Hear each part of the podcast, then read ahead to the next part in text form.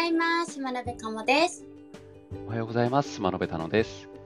このラジオはスマノベの2人組がテック系の気になるニュースをピックアップしてお届けする番組です。平日の朝9時45分くらいから、えー、Twitter のスペースを使って配信しています。はい。ということで、皆さん、改めましておはようございます。おはようございます。1月19日、はい。木曜日ですね。です今日はいね。い天気ですね。朝ちょっと、そうですね。明るいですね。朝ちょっと、あの、外出てきたんですけど、あの、自分の家の近くにあのフリースローのバスケコートがあったりして、あ、こんなとこにあるんだと思って。誰か人いました？誰もいなくてですね、あ、これキャプチャーして素材が取れるなって。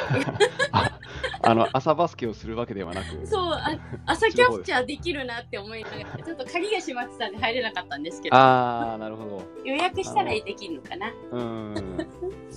いいですね。でも近くにあるの、そういうの。うん、なんかね、ちょっとバスケットボールがあったらこれやれるんじゃないとか、ちょっとながらやっておりました。ということで、おはようございます。天気がいいと気分がいいですね。気持ちいいですね。ねじゃあ今日の気になるニュースお届けはい。したいと思うんですけれども、ちょっとこれ気になりますね。えーアメリカ陸軍のホロレンズ2追加購入を議会がストップしたという記事ですね。ああ、これ今結構、マイクロソフト側にもかなり大きい影響出ちゃってるみたいですよね。ああ、そうなんですね。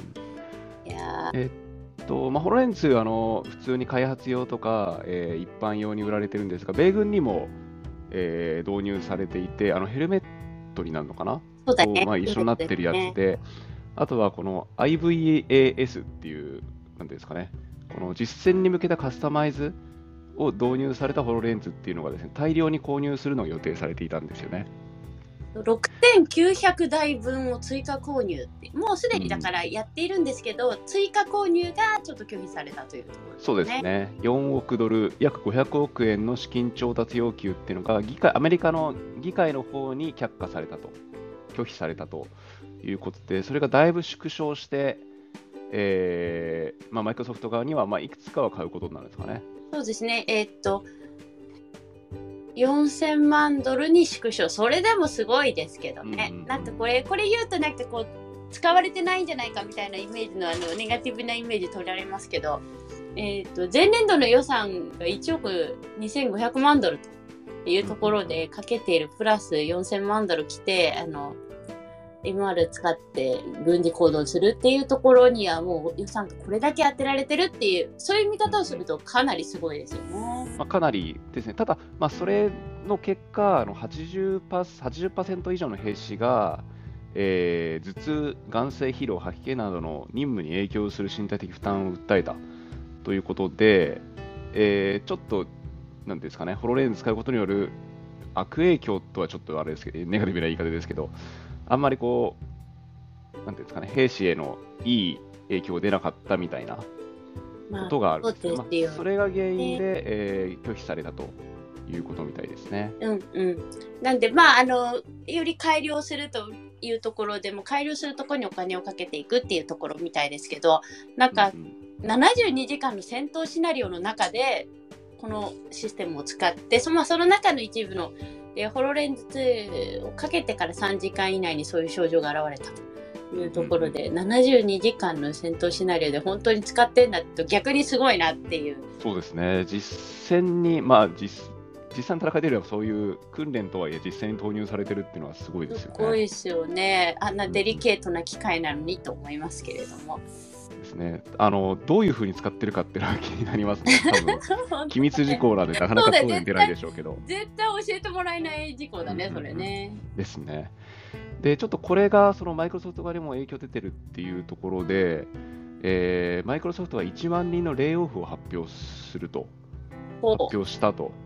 で、その中でホロレンズ関連部門も大幅削減になってしまったというのが、あのブルームバーグのレポートで上がったそうですね。ああ、なるほど。それじゃあちょっと後で記事をそうですリンね。クしてくださいというとこですかね。というわけで、かなりこれが大きいニュースに、ニュースというか、ちょっとネガティブですが、だいぶ話題になってるみたいですね。まあそんな中ね、今週の土曜日、はい。我々、あの、なんとですね、ホロレンズ2が日本に上陸して6周年ということで、そのイベント、記念イベントが開催されてホロレンズ1がじゃないですかね。あ、そうですよ。ホロレンズのあの日本上陸ですね。なんですね。はい。ですね。6周年記念ということで、お祝いのイベントをやるというところで、こちらに登壇させていただく想定でございます。はい、あの、軍事用の機械じゃないんでね、普通のホロレンズ使ってこの夏、あの、街歩きの屋外でのフロワークで使った事例なんかも紹介したいと思うんで、ぜひよかったら参加いただければと思います。YouTube の配信もあるみたいなんでね。そうですね。ねあのオフラインというか、オンサイト、マイクロソフト側での、えー、オンサイトの会場もありつつ、オンラインはあの YouTube での配信があるみたいですね。そうですね。なんで、ぜひオンラインで見ていただければと思いますので、リンク貼っとくんで、まだお申し込みできます。もちろん現地に来ていただいても体験できるので。さっきあのツイートされてましたけど、あ、これまだ言っちゃいけないやつなのかな？ちょっと黙っとこう。はい、気になりますね。これ気になる人はぜひ来てください。そうですね。あの、ちょっと関係者内でしか？もしかしたらまだないかもしれないやつなんで、ちょっと黙っておきます。はい。いや、なんか、サプライズがあるかもしれないですね。はい。ねホロレンズ、あの、言うても2が出てから何年だ ?3 年 ?4 年？それぐらい経ってますかね。ねもうだいぶ経ってますよね。なんで、えっ、ー、と、もしかしたら、そのアメリカの陸軍で使われてるののはすごいものになってるのかもしれないですけど、それで出なかったりしてるのかしら、もしかして。ああ、どうなんだろう。えー、これ3がどうなるかですね。そうですね。出てきてほしいなっていう思うのが、うんうん、やっぱロレンズ大ファンというところです。そうですね。あ、普通に公開されてた。えっと、ホロレンズミートアップ現地参加すると、あのマイクロソフトの方がいろいろプレゼントを用意してくれてるみたいで、あの抽選会の上でなんですけど、あのパーカーとかモバイルバッテリーとか、それとあのフロレンズ T シャツとかももらえるらしいですね。へけ結構な人数分用意してるみたいなんで、現地に行く方はそれがなかなかこうプレゼントとしてお持ち帰りのお土産としてもらえるかもしれないって感じですね。じゃんけん大会何回するのかなって、そういうやつじゃない。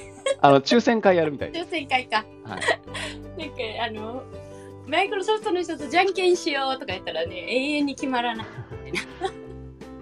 感じになる。なので、あのそうですね、現地参加の人はこういうお楽しみもあるみたいなので、ぜひぜひ。えー、今週土曜日の1月21日、1時、はい、昼の1時から昼間のイベントですね。ですね。ご参加ください。遊びに来てね。ですね。はい。じゃあ次のニュースいってみますか。はい。なんだろう、これ。あ JR の話いこうかな。JR 西日本、はい、緑の券売機に AI 対応機能、音声操作で切符が買えるというニュースですね。これちょっと面白いなと思ったのが、駅とかってざわざわしてるじゃないですか。なんで、音声認識ちゃんとできるのかなと思ったら、うん、あの電話みたいな、ああいう受話器っていうんですかね。ああれがついてて、それに向かって話しかけるみたいですね。受話器いいね。あの 公衆電話みたいにあの券売機に受話器がついてて、それに向かって話しかけて、こういう、あのここに行きたいですとか、それを音声で、えー、入力すると、いい感じの切符を買わせてくれるということですね。エモいな、マイクじゃなくて受話器なんだ。うんうんうん。何を聞くんだろう、そこから流れるのかな、音声は。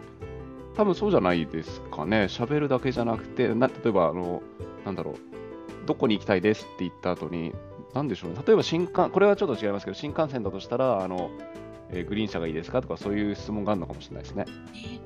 もう受話器のあの形自体を実際に手に持って触ったことがない世代がたくさんいると思うんですよね。うんうん、よく言われるのがあれですよね。あの例えばまあ LINE の通話とかそういういわゆるオンラインのその通話で通話を切る時のボタンのアイコンの意味がわからないみたいな っていうのがありますよね。横になった鍵括弧みたいな。うん、うん、あとそれに似た話で言うとあの Excel とかにある保存するときのボタンのアイコンの意味がわからない。あのフロ